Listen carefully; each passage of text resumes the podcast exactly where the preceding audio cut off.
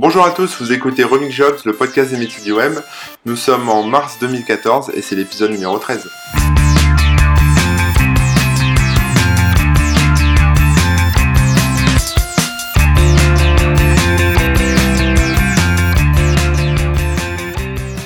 Bonjour et bienvenue sur Remix Jobs, le podcast du site éponyme remixjobs.com. On revient après une petite pause euh, assez longue d'ailleurs. Euh, et donc euh, le but de l'émission, pour ceux qui, ne, qui auraient oublié depuis tout ce temps, c'est de vous faire découvrir des entreprises et des métiers du web qui gagnent à être connus.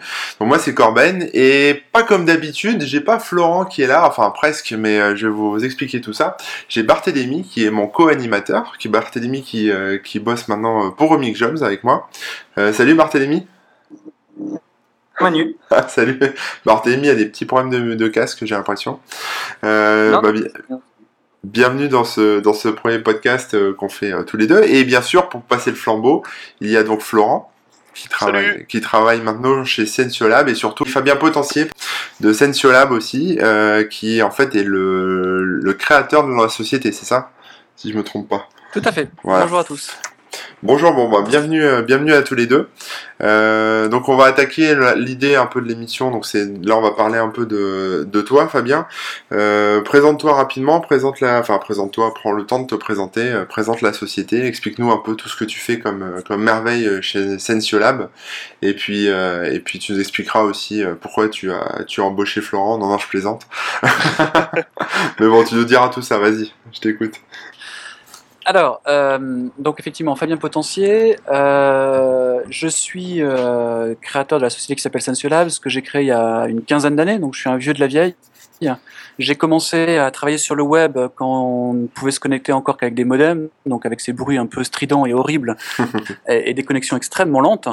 Euh, donc en fait, la société Sensio, quand je l'ai créée, on faisait même pas du web, on a commencé par faire des CD-ROM interactifs. Donc on faisait ce qu'on appelait à l'époque du multimédia.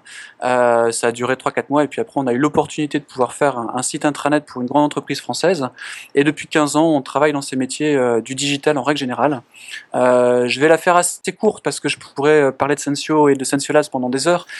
Euh, ce qu'il faut savoir, c'est qu'aujourd'hui, euh, l'entreprise a été scindée en deux. Donc, on a deux, sociétés différentes. Une qui s'appelle Extreme Sensio, qui est quelque part euh, l'agence web d'origine qui exerce depuis 15 ans dans les métiers du web. Donc, on fait en gros la stratégie digitale de, de grands groupes en France principalement et en Europe.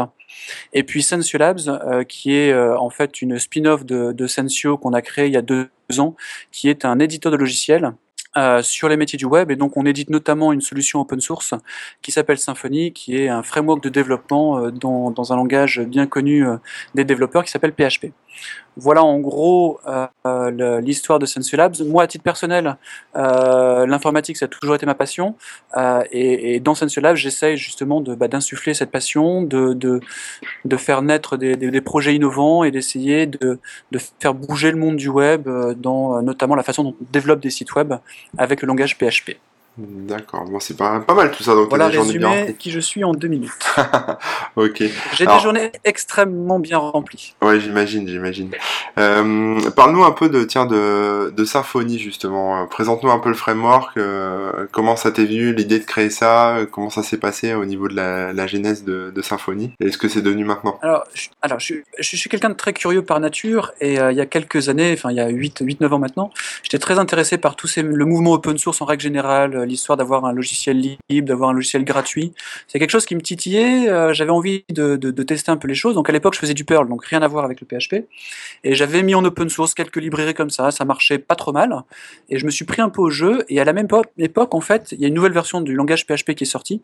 Et c'est là où, notamment pour les besoins de, nos clients euh, français qui euh, utilisaient beaucoup PHP, je cherchais à, trouver une solution logicielle qui permettait de professionnaliser en fait les développements qu'on pouvait faire pour nos clients. Comme c'était une nouvelle version de PHP, en fait, il n'y en avait pas beaucoup. Et du coup, j'ai décidé de créer euh, un framework euh, que j'ai appelé Symfony. Euh, voilà, et qu'on a mis en open source en octobre 2005, donc il y a maintenant un peu plus de 8 ans et demi. On l'a mis en open source pour plein de raisons. Euh, un, parce que moi j'avais envie de, tenter cette aventure open source, de voir ce que ça voulait dire que de contribuer du, code source de façon gratuite, de voir comment les gens allaient utiliser le logiciel, euh, de voir si on était capable de fédérer une communauté euh, la plus large possible autour du logiciel, de pouvoir créer, quelque chose qui avait une portée internationale et pas juste franco-française. Donc c'est toutes ces motivations-là qui m'ont amené à un moment donné de prendre la décision d'open sourcer Symfony, qui était à la base un logiciel qu'on utilisait uniquement en interne pour nos clients. C'est pour ça notamment d'ailleurs que pendant les premières années de Symfony, quasiment personne ne savait que c'était un, logiciel francophone, puisque le premier site web a été fait en anglais, toute la documentation était en anglais. C'était probablement pas parfait, mais en tout cas pour un, pour un francophone qui parle pas forcément super bien anglais comme moi, euh, on pouvait assez facilement euh, penser que c'était un, logiciel anglophone, voire américain. Et au final, c'est arrivé un peu après qu'on a commencé à faire des conférences, notamment à Paris, où les gens ont réalisé qu'en fait Symfony était un framework qui avait été euh, créé par des Français. Oui, c'est vrai, moi aussi j'ai appris un peu ça comme ça. C'était. je m'étais jamais, une révélation. penché sur le truc. une révélation, non, mais c'était, c'est vrai que c'est marrant. On se dit, tiens, ah, je savais pas. Mais euh, ouais, c'est ça. ceci étant, Ceci étant, à l'époque, on utilisait euh, euh, notamment Spip, qui était une très belle solution CMS à l'époque, qui a un ah peu perdu de, sa superbe. et je pense que l'une des erreurs fondamentales à faire quand on fait un logiciel open source, c'est justement de s'enfermer dans, dans, la langue française, malheureusement pour nous. Mais la langue des développeurs aujourd'hui, c'est l'anglais. Et si on veut être distribué, être utilisé un peu partout dans le monde, il faut forcément avoir un site en anglais. Après, on peut évidemment avoir un deuxième site en français, avoir l'anglais et le français. On l'a fait à un moment donné, c'est extrêmement, extrêmement compliqué. Euh, ça veut dire en gros qu'il faut faire le travail deux fois. Donc à un moment donné, on a fait le choix, on fait tout en anglais. Un développeur, a priori, doit être à l'aise en anglais, sinon de toute façon, à un moment ou un autre, il va avoir un problème. Et puis, ben voilà, hein. désolé pour Monsieur Toubon, mais c'est notre décision. mais alors, tu as commencé en Symfony, la première version est sortie en, version grand public. Octobre 2005. Euh, combien 2005 D'accord. Ouais, 2005. Donc première version euh, grand public entre guillemets. Euh, et puis surtout les premiers mois, en fait, euh, on, a, on a axé nos, activités sur des activités euh, marketing. Je peux le dire maintenant parce qu'il y, a péremption avec le temps. Mais on a fait un certain nombre d'actions euh, de, communication et marketing autour de Symfony pour le faire connaître. L'une des premières, ça a été le support de l'Ajax. Alors l'Ajax, aujourd'hui, tout le monde connaît, tout le monde l'utilise. C'est même peut-être un peu has-been aujourd'hui. Mais en tout cas, en 2005, c'était un sujet très très à la mode. On parlait des, des, web, des sites web 2.0. Et en fait, Symfony a été l'un des premiers frameworks en PHP à avoir ce qu'on appelait à l'époque un support natif d'Ajax. Alors ça me fait marrer aujourd'hui parce qu'aujourd'hui euh, euh, Symfony n'aurait jamais plus, n'a pas d'ailleurs, Symfony 2 n'a pas de, support de l'Ajax puisque c'est vraiment quelque chose qui est front-end et qui a géré côté, côté JavaScript client. Mais en tout cas, à l'époque, il y avait encore cette idée d'avoir des, des, abstractions côté serveur pour l'Ajax euh, des, euh, des, euh, des, abstractions côté templating pour le, pour le front-end. Donc on a été, ça m'a pas pris longtemps, hein. j'ai pris les, les helpers de Ruby on Rails, je les ai portés en PHP, ça m'a pris deux heures, mais ça nous a permis d'avoir énormément d'articles un peu partout sur Internet, et ça, ça a boosté en fait la communauté PHP d'entrée de jeu. C'était plus de la com au final qu'une vraie, une vraie killer. Ah, je pense que oui, oui, oui. Alors effectivement, à l'époque, on l'a, on l'a appelé une feature killer parce que effectivement, on pensait que c'était beaucoup plus vendeur que dire tiens j'ai fait ça en deux heures, euh, ça sert pas à grand chose, mais allez-y vous pouvez l'utiliser. Euh, mais on, avait eu un article d'ailleurs sur, euh, je sais pas si ça existe encore, ajaxian.net ou .com, je me rappelle plus, qui était un site qui, qui parlait de tout ce qui était JavaScript et Ajax à l'époque.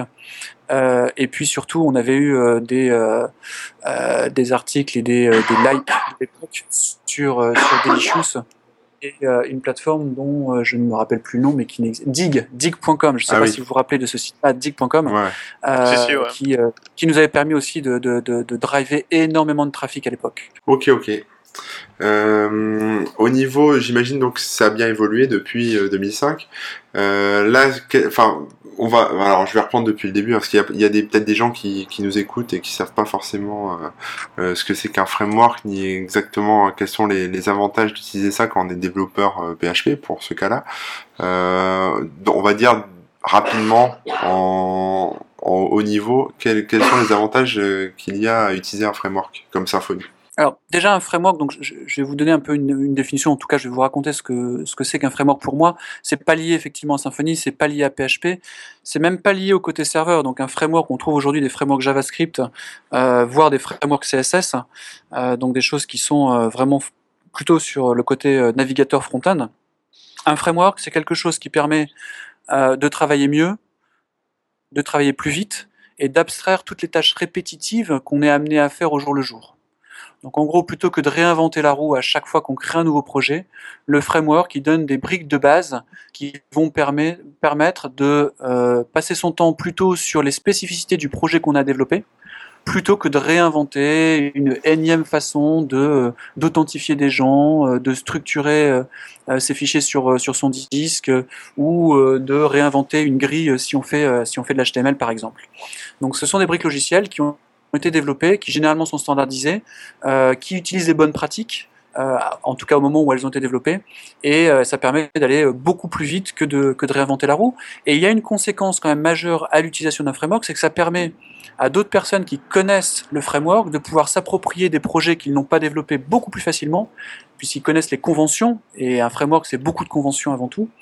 Euh, et puis ça permet aussi de, généralement d'avoir des projets de meilleure qualité, euh, puisqu'on est capable de se concentrer vraiment sur ce qui euh, sur la problématique métier qu'on est en train d'adresser, encore une fois, plutôt que de développer des choses bas niveau. En gros, un framework, c'est un peu comme un, comme Windows ou comme macOS si vous avez un Mac, plutôt que de réinventer euh, les outils euh, de travail au jour le jour. Vous téléchargez des applications ou vous développez des applications. Un framework sur le web, c'est exactement la même chose. Ça fait gagner du temps. Énormément de temps. et les clients sont contents. justement, aujourd'hui, parmi vos clients et parmi la communauté, euh, qui sont les, grands acteurs qui utilisent Symfony alors Symfony est utilisé euh, par euh, plein de typologies d'acteurs. Donc comme on est, vous l'aurez compris, sur des briques logicielles bas niveau, on n'a pas de secteur d'activité privilégié. Donc on a toutes les industries qui, qui peuvent utiliser Symfony. Symfony aujourd'hui, le plus gros pays pour, pour Symfony, c'est la France. Euh, probablement avec, parce qu'on a un peu de chauvinisme quand on est français, euh, et puis qu'aujourd'hui on a quand même beaucoup d'actions euh, de com et marketing sur la France. donc on a beaucoup de SS2I, beaucoup d'agences web un peu partout dans le monde qui utilisent Symfony. On a euh, des grandes entreprises qui utilisent Symfony, des startups, euh, beaucoup moins de petits sites parce qu'il faut avoir une taille de site assez significative avant d'avoir les bénéfices de l'utilisation de Symfony. Donc on n'est pas concurrent du tout euh, d'un WordPress par exemple, qui est plus, plus facile d'accès.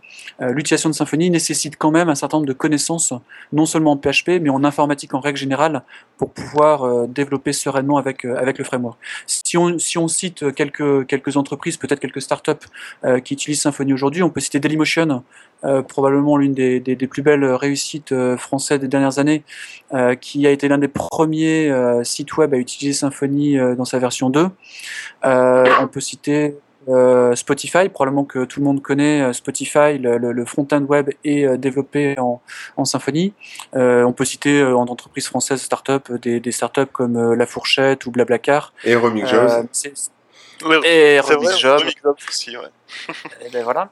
Euh, en tout cas, on, estime aujourd'hui qu'il y a à peu près 1% des sites web dans le monde qui utilisent Symfony. Il y a à peu près 150 000 développeurs dans le monde qui utilisent Symfony au quotidien. J'imagine que tu es fier de ça. C'est plutôt cool. Euh, je suis, oui, ouais, je suis super content. Je suis super content. Je vais pas, je vais pas, je vais pas m'en cacher. Je suis très très content. Euh, D'autant plus que ça a permis à des gens de faire euh, des développements qu'ils n'auraient probablement pas pu faire. L'une de mes meilleures expériences euh, avec Symfony, c'est à un moment donné où j'ai été invité euh, pour aller faire une formation en Inde, de façon complètement bénévole, pour, pour, pour aider des gens dans, dans, dans, dans l'humanitaire, qui étaient à la fois basés en Inde, mais également un peu partout en Afrique.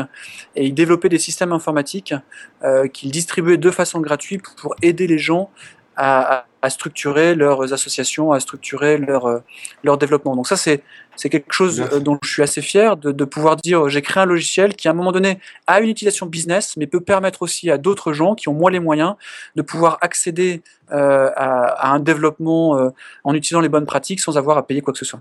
alors justement, peut-être dans le thème de la formation, puisque tu me dis que tu as réalisé une formation en Inde. Euh, peut-être tu peux parler de, l'aspect formation de, de Labs. Alors ça, c'est un truc qui est vachement important dans, dans, dans, Symfony, dans sa perception, c'est que euh, c'est un framework open source, donc n'importe qui peut le télécharger, tout le monde peut l'utiliser, euh, et, personne ne doit rien à Sensio Labs, ni à moi-même d'ailleurs. Euh, donc c'était complètement gratuit et il n'y a pas besoin même de s'enregistrer ou de donner son nom ou quoi que ce soit. Ça c'est l'aspect très important de l'open source. ceci étant, évidemment, à un moment donné, il faut que moi-même et, les salariés de Sensio Labs on puisse gagner un peu d'argent. Et donc en fait, on a structuré un écosystème professionnel au-dessus de Symfony qui est utilisé et, et, apprécié par les grandes entreprises, donc notamment euh, un système de certification, donc on peut se faire certifier pour, euh, pour Symfony, et avant de se faire certifier, on peut se faire former. Donc aujourd'hui, on propose euh, énormément de formations autour de Symfony, en France et à l'international, donc en fait, on se déplace un peu partout dans le monde pour pouvoir former des équipes euh, au logiciel Symfony, à PHP en règle générale et aux bonnes pratiques de développement dans le monde, dans le monde PHP. on fait aujourd'hui à peu près une formation par semaine en France et on a des équipes qui se, qui se promènent un peu partout dans le monde pour pouvoir euh, évangéliser euh, les développeurs PHP autour de Symfony. Ok, ok. Voilà, et moi justement je m'occupe bah, notamment du, du, du, du pôle formation.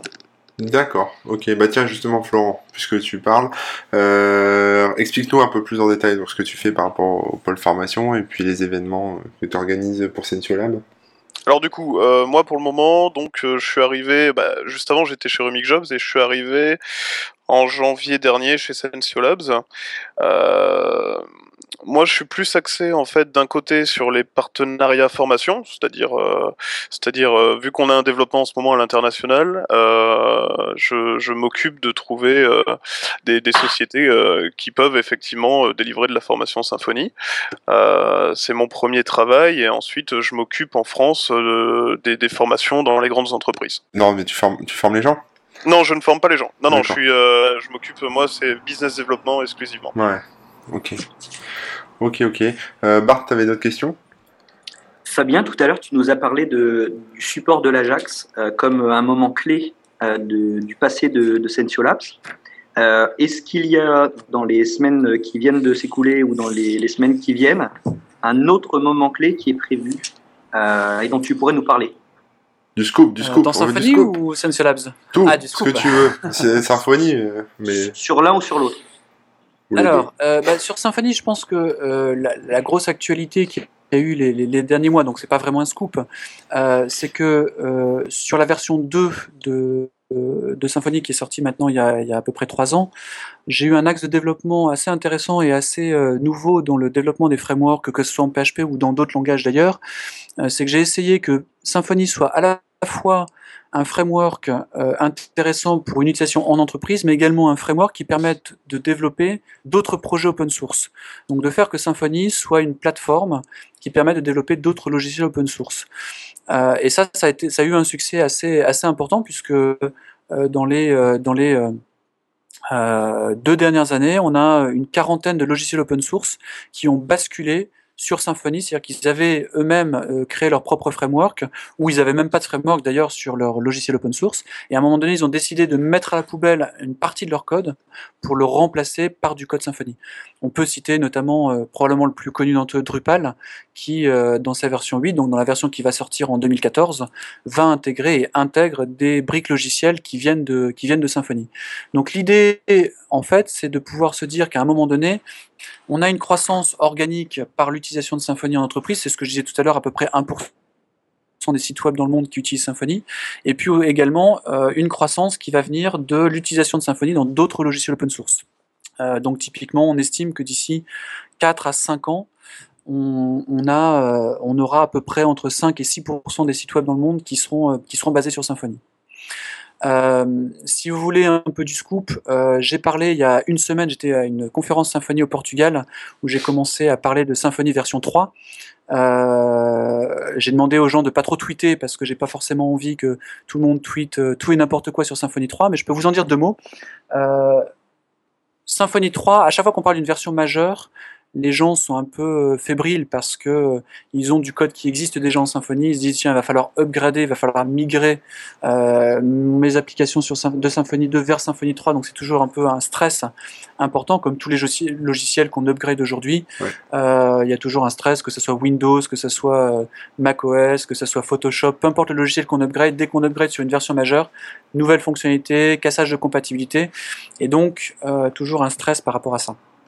Euh, ce que j'ai annoncé il y a une semaine, c'est que les prochaines versions de Symfony, et notamment la prochaine version majeure, Symfony 3, euh, 1, elle n'était pas forcément encore un tuyau et elle, elle serait euh, probablement pas disponible avant un an et demi, deux ans.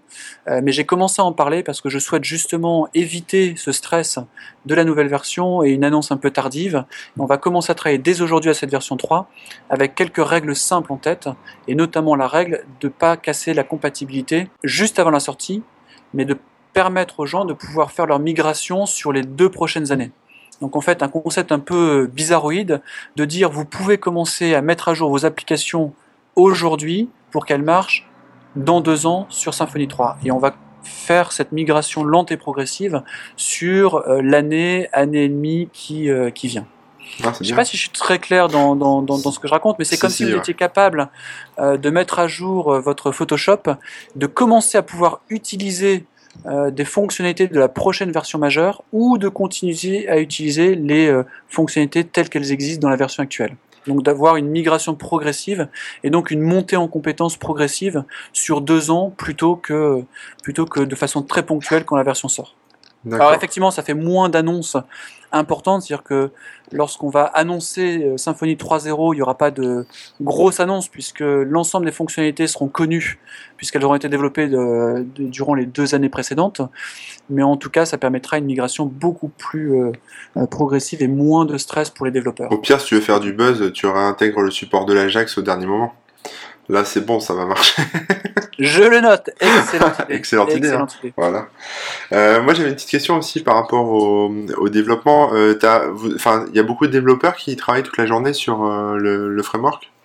Enfin, sur, je veux dire en interne chez toi, chez Sensualab. Alors, bah, il y a très peu, il y a personne qui travaille full time sur Symfony, le logiciel open source. D'accord. Et il n'y aura jamais personne qui travaillera full time sur le logiciel open source, que ça soit en interne ou en externe. En externe, parce que bah, je pense que les gens doivent vivre et donc ils doivent gagner de l'argent, donc c'est juste impossible. Oui. En interne, la raison est un tout petit peu différente. C'est que je pense que développer un framework sans avoir d'expérience professionnelle, sans avoir d'expérience d'utilisation au jour le jour, ça n'a aucun sens. Mm. Et je pense que c'est ce qui plaît également dans Symfony, c'est qu'on répond à des problématiques que les gens ont au quotidien. Donc en fait, les, gens qui travaillent sur le framework, ce sont des développeurs qui travaillent sur des projets pour des clients ou pour des projets en interne euh, Sensualabs, mais en tout cas qui utilisent le framework au jour le jour, et dans leur utilisation au jour le jour du framework, se rendent compte qu'on pourrait améliorer euh, telle partie ou telle autre partie du code, on, pourrait euh, ajouter telle fonctionnalité parce que ça fait 5 fois, 10 fois, 20 fois euh, qu'on réinvente la roue, donc là ça veut dire qu'à un moment donné on peut essayer d'extraire cette fonctionnalité d'un code qui existe déjà, l'abstraire et le rajouter dans Symfony. Donc en tout cas, Symfony et les évolutions de Symfony se font uniquement basées sur l'expérience de développeurs un peu partout dans le monde qui utilisent le framework et qui à un moment donné se disent tiens on pourrait l'améliorer, tiens on pourrait rajouter telle fonctionnalité ou tiens j'ai trouvé tel bug qu'il faudrait corriger. Finalement, oui, c'est ça. En fait, les, les, dé- les développeurs de Symfony en interne sont un peu comme n'importe quel contributeur euh, dans le monde qui, qui voudrait contribuer au projet, en fait. Il n'y a quasiment aucune différence. La seule Ouais. différence, c'est qu'ils sont capables de venir me voir et, euh, et de me dire tiens, est-ce que tu penses que ça c'est intéressant ou pas intéressant? Et qu'une discussion en live est toujours beaucoup plus efficace qu'un échange d'email ou euh, un échange de, euh, sur un système de ticketing quelconque, euh, genre GitHub. Oui, t'as un petit, un panneau vert commit et un, un petit panneau rouge pas commit. En gros, c'est ça. Ouais, en fait, c'est même pas ça. C'est- plus l'idée, quand on veut rajouter une fonctionnalité, on a, on a toujours un doute sur est-ce que cette fonctionnalité elle est intéressante, est-ce qu'elle Ouais. est utile, est-ce que c'est un cas particulier, est-ce que beaucoup de gens vont avoir euh, le même besoin? Donc il y a plein plein de questions qui se posent. Euh, et bon, voilà, moi ça fait euh, 15 ans que je fais ce métier-là, ça fait 8 ans que je fais Symfony, donc généralement j'ai une intuition qui est, euh, j'ose espérer en tout cas, euh, souvent la bonne. Euh, donc ça me permet d'orienter les gens et, et- et d'orienter leur, leur contribution. Et toi, t'as encore le temps de coder dessus ou pas du tout? Euh, oui, oui, bien sûr. Non, j'ai pas le temps. Non, non. La, la réalité des choses, c'est que Je n'ai vraiment pas le temps. Maintenant, je prends le temps, effectivement, régulièrement, de me plonger dans le code. Euh, et et j'utilise hein, Symfony au, au jour le jour, pas autant que je le souhaiterais, mais je l'utilise. Et encore aujourd'hui, l'ensemble des développements que je fais moi pour le framework sont basés sur mon expérience de l'utilisation de Symfony. D'accord. Bien Euh, évidemment, je passe aussi pas mal de temps hein, à, corriger des bugs et à aider les gens sur leurs problématiques propres. Mais quand je, quand je rajoute des fonctionnalités à Symfony, c'est forcément qu'à un moment donné, j'ai eu personnellement le besoin de cette fonctionnalité. D'accord. Est-ce que tu aurais des conseils à donner à des développeurs euh, qui souhaiteraient se mettre à Symfony, euh, qui, euh, qui connaissent pas du tout, qui voudraient tester? Bon, à part lire la doc, mais est-ce qu'il n'y a pas, je sais pas, des, sites de fans de Symfony ou des choses un peu, un peu sympas sur lesquelles ils pourraient se pencher pour tester, des démos, des trucs comme ça Je sais pas. Je pense que alors ça dépend énormément de, du vécu des gens, de ce qu'ils ont fait, de, euh, voilà, de, leur, de, leur, de leur passé. Hein. Donc il n'y a pas de vraie euh, bonne réponse à cette question-là. Euh, je vais donner quelques exemples types. Des développeurs qui ont, dont c'est le métier dans le sens où ils ont fait des études d'informatique, où ils ont pu faire du Java à l'école, où ils ont pu faire déjà utiliser des frameworks en Java ou dans d'autres langages. Je pense effectivement que la documentation, c'est le meilleur moyen de rentrer dans le framework parce qu'ils ont déjà les bases en termes de bonnes pratiques de développement, en termes de design pattern, donc ils ont déjà les bons réflexes.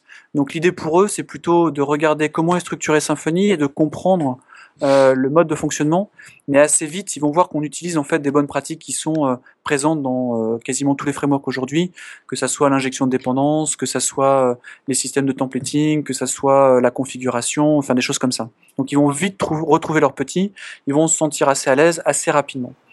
Quelqu'un qui aujourd'hui ferait, serait arrivé par le web par une formation non technique et qui, et qui aurait appris sur le tas, euh, ce qui est encore le cas aujourd'hui de beaucoup de personnes parce qu'il y a assez peu de formations, soyons, soyons, soyons honnêtes, il y a assez peu de formations, de bonnes formations euh, développeurs aujourd'hui. Donc la plupart des bons développeurs aujourd'hui, ce sont des gens qui ont appris sur le tas. Euh, Moi-même, j'ai appris sur le tas hein, euh, et qui petit à petit sont montés en compétences. Donc moi, en fait, et, et je trouve que c'est beaucoup plus intéressant de voir comment on est capable en n'ayant aucune connaissance sur le web, comment on est capable de monter en compétences et devenir un développeur Symfony ou un autre framework, et donc d'avoir des compétences quasiment équivalentes à quelqu'un qui a fait une école d'informatique. Euh, et aujourd'hui, la grosse, grosse, euh, le gros avantage des gens qui voudraient faire ça aujourd'hui, c'est qu'il y a énormément de sites web gratuits qui existent, qui permettent justement cette montée en compétences. Commencer par le HTML, parce que ça c'est assez facile, euh, et puis il y a énormément de ressources sur Internet, le CSS, les scripts PHP, j'ai envie de dire de base, donc sans aucun framework, donc apprendre le PHP. Passer probablement par un micro-framework. Il y en a un euh, que j'ai créé qui s'appelle Silex, euh, basé sur les composants Symfony, qui permet, il y a moins de conventions, il y a moins de complexité, il y a plus de liberté, donc ça permet de rentrer plus facilement dans le code, dans le code et de s'approprier un nombre de concepts de façon beaucoup plus aisée que de, s'attaquer à la montagne Symfony tout de suite. Pourquoi tu as créé Silex à la base? J'ai créé Silex pour plusieurs raisons. La première raison, euh, c'est que l'un des composants fondamentaux de Symfony s'appelle HTTP kernel. Et en fait, c'est un composant qui permet de créer des frameworks. À partir du moment où on crée un composant qui permet de créer des frameworks, pour pouvoir le valider, il fallait que je crée plus qu'un framework. Donc en fait, Silex, c'était l'idée de dire, je crée un framework qui a euh, des concepts complètement différents, une approche complètement différente de Symfony le framework et de voir qu'en fait la brique logicielle majeure en dessous de tout ça, c'est exactement la même. C'est exactement la même parce qu'en fait on s'appuie sur un protocole standard qui s'appelle le protocole HTTP. D'accord, c'était une façon de, de, mettre en, pratique euh, la chose. Quoi. Voilà, donc ça m'a permis de valider un certain nombre de concepts et éventuellement de les faire évoluer pour qu'ils euh, soient agnostiques par rapport au framework qu'on utilise. Ceci étant, c'est qu'une raison. Je pense que il y a aussi aujourd'hui un certain nombre de projets qui ne nécessitent pas le full stack framework, donc l'ensemble des briques logicielles euh, de Symfony. Et, pour des petits projets, pour des, euh, pour des pages perso, pour des petits sites marketing, des jeux concours, euh, des sites qui n'ont pas une complexité extraordinaire, ou pour des gens qui n'ont pas envie de se prendre la tête avec des frameworks plus complexes, je pense que Silex est une très bonne solution qui à la fois te permet d'avoir euh, une grande liberté et à la fois te donne euh, juste le bon niveau de convention pour pas être, euh, pour pas réinventer la roue par rapport, par rapport au projet. D'ailleurs, chez Labs, on utilise pas mal Silex pour un certain nombre de projets. Donc c'est effectivement quelque chose qu'on utilise nous-mêmes. Ok. Et puis dernier point, ça permet justement cette montée en compétences et de pouvoir passer de PHP à Symfony en passant par Silex par exemple. Je pense que ça permet de, s'approprier euh, les bonnes pratiques de façon beaucoup plus euh, simple que de s'attaquer directement à la documentation de Symfony. Ok, D'ailleurs, merci des conseils. D'ailleurs, d'ailleurs, d'ailleurs, un dernier conseil. On l'arrête plus, c'est bien, Et ça, c'est profitez-en. vrai. Et ça, c'est vrai pour le monde PHP, le monde Ruby, le monde Python, le monde Java, peu importe le langage de développement. Si vous êtes développeur web, à un moment donné dans votre carrière, il faut absolument que vous ayez lire la euh, spécification du protocole HTTP. Tout le monde utilise HTTP. D'ailleurs, même pour euh, les gens qui font du JavaScript en front-end, hein. comprendre HTTP, c'est comprendre comment le web fonctionne. Et je pense que c'est euh, au cœur du métier de tous les développeurs web, front-end et back-end.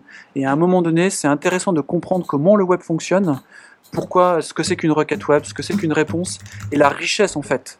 Et, euh, ce qui est extraordinaire quand on lit la spécification HTTP, euh, qui a été écrit en 99 pour la version actuelle euh, HTTP 1.1, on se rend compte qu'ils avaient pensé à énormément de choses qui sont encore aujourd'hui assez méconnues et assez peu utilisées. Et je vais m'arrêter là. Et alors, bah, pas tout à fait, parce que au- aujourd'hui, si je me trompe pas, Sensio, euh, donc que ce soit Sensio Labs ou, ou Extreme Sensio euh, recrute.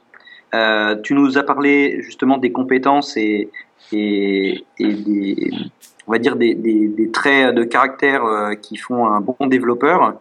Euh, de votre côté, quels sont le, type de profil que, vous recrutez chez, dans les deux structures de, de Sensio? Alors, donc Extreme Sensio, donc c'est une agence web, donc on a effectivement des profils techniques, on a une équipe euh, technique dédiée chez Extreme Sensio, euh, qui ne fait pas que du Symfony, d'ailleurs on fait du Drupal, on peut faire du WordPress, on peut faire du Magento, on peut faire pas mal de choses différentes en fait. On choisit la meilleure solution par rapport à la problématique du client. Euh, et généralement un client qui euh, s'en fout un peu de la technique, hein, soyons clairs, lui ce qu'il veut c'est un site web qui marche, ce qu'il veut c'est une action marketing, ce qu'il veut c'est recruter des clients.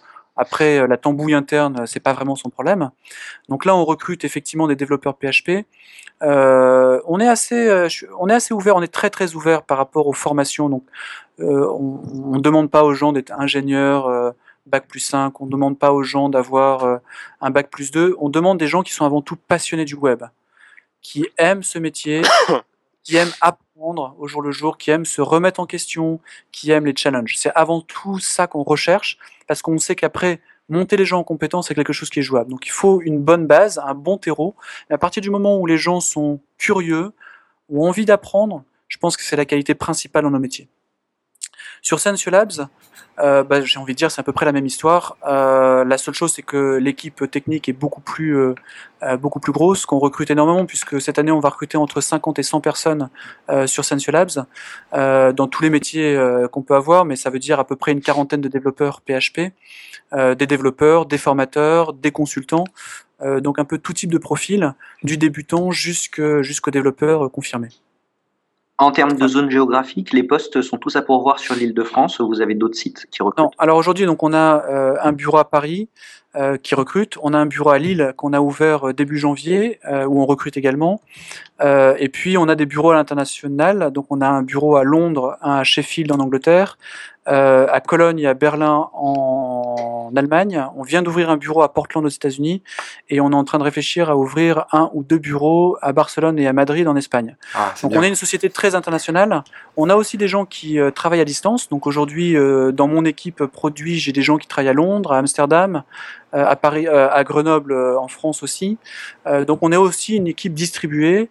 Une équipe, je pense que vous l'aurez compris, qui est internationale. Donc l'anglais chez nous, il est, euh, il est assez important. Donc euh, Mm. tous les développeurs ne parlent pas forcément anglais, mais si vous parlez anglais, il y a des, euh, il y a des vraies possibilités de pouvoir bouger à l'international et de pouvoir euh, parler anglais quasiment, quasiment tous les jours. C'est dans le pôle produit, c'est la langue officielle, c'est l'anglais, même si la majorité des développeurs sont, sont français.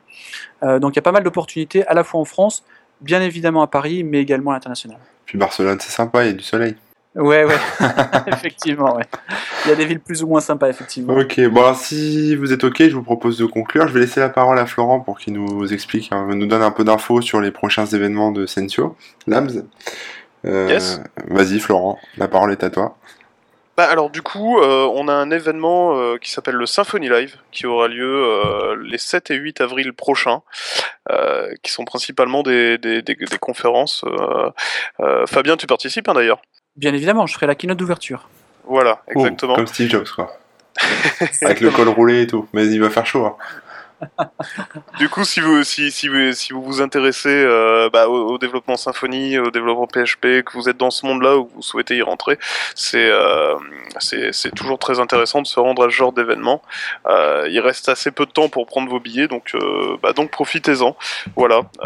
Sinon, bah, vous avez déjà parlé du, du, recrutement. Effectivement, bah, Sensio Labs recrute activement. donc si vous avez un profil de développeur, mais aussi un profil de, de, de commercial, bah, n'hésitez surtout pas à postuler via Remix Jobs. Je crois que bah, toutes nos annonces sont dessus. Euh, voilà. Je pense que c'est tout ce que j'ai à dire. Tu cherches voilà. pas de secrétaire, Florent, encore? Non, ça va. Ok. N'hésite pas, hein, parce que moi j'ai rien à faire en ce moment. non, je voudrais bon. juste rajouter une toute petite chose sur les conférences, parce que ça, c'est quelque chose d'important aussi. Euh, je parle pas forcément de la conférence euh, Symfony Live qui aura à Paris, mais les conférences en règle générale, il euh, y a beaucoup de gens qui me posent la question est-ce que ça vaut le coup d'aller aux conférences ou pas, et pourquoi on doit aller aux conférences? Je pense que ce que les gens euh, apprennent aux conférences, vient pas forcément des sessions elles-mêmes. C'est pas forcément qu'on est assis dans un amphithéâtre pendant une demi-heure ou une heure à écouter quelqu'un parler qu'on apprend des choses, euh, mais c'est plutôt l'interaction qu'on va avoir avec l'ensemble des participants. Qu'on a une conférence qui est 100 personnes ou 500 personnes, euh, c'est le lieu où il faut discuter avec les gens, aller à la rencontre des gens, euh, parler de ses problématiques, parler de ses aspirations, parler de ce qu'on fait, parler de ses projets, euh, confronter sa situation avec d'autres situations. Et je pense que c'est là où c'est extrêmement enrichissant et extrêmement intéressant d'aller aux conférences. Donc surtout, n'allez pas aux conférences juste pour l'aspect technique des choses, mais je pense que être un développeur web, c'est aussi avoir un côté euh, ouverture vers l'autre, ouverture vers les autres développeurs et essayer de partager son expérience avec les autres. Donc venez voir Fabien, mais restez dans la salle de pause à côté du café. C'est ça que ça veut dire. c'est ça que ça veut dire. Non, non, mais... non, non, mais je vois ce que tu veux dire. Ce que je veux dire, c'est venez, venez pas pour moi justement. Venez oui. discuter avec moi pendant la pause. Ça, c'est avec plaisir. Mais c'est pas forcément. Ne venez pas juste pour m'écouter. Ça n'a aucun intérêt. Ouais. Non, mais c'est bien. Non, mais t'as raison. C'est vrai que c'est toujours enrichissant. Bon, bah écoutez, euh, Barthélemy, plus rien à ajouter? C'est bon? Il est parti, Barthélemy. Il est plus là. Il est plus là. Je pense qu'il devait s'ennuyer. Non, non, non, je, je, suis bien là. Non, rien à ajouter de spécial. Euh, on est ravis d'être partenaire de de Sensio et pour euh, les candidats de Remix Jobs, euh, je pense qu'ils euh, seront ravis aussi de rencontrer les équipes de recrutement de, de Sensio Labs. Ok, bon bah écoutez, merci à tous. Je, je vous dis donc rendez-vous, enfin je dis à nos auditeurs, nos auditeurs, rendez-vous pour la prochaine, j'espère pas dans six mois, pas dans un an, mais plus rapidement, plus rapidement que ça. et puis bah encore merci à, Fabien, à Florent, et puis à très bientôt. Merci, Merci à vous, à, vous. Allez, ciao tout le monde. Merci, au revoir. Salut, bye bye.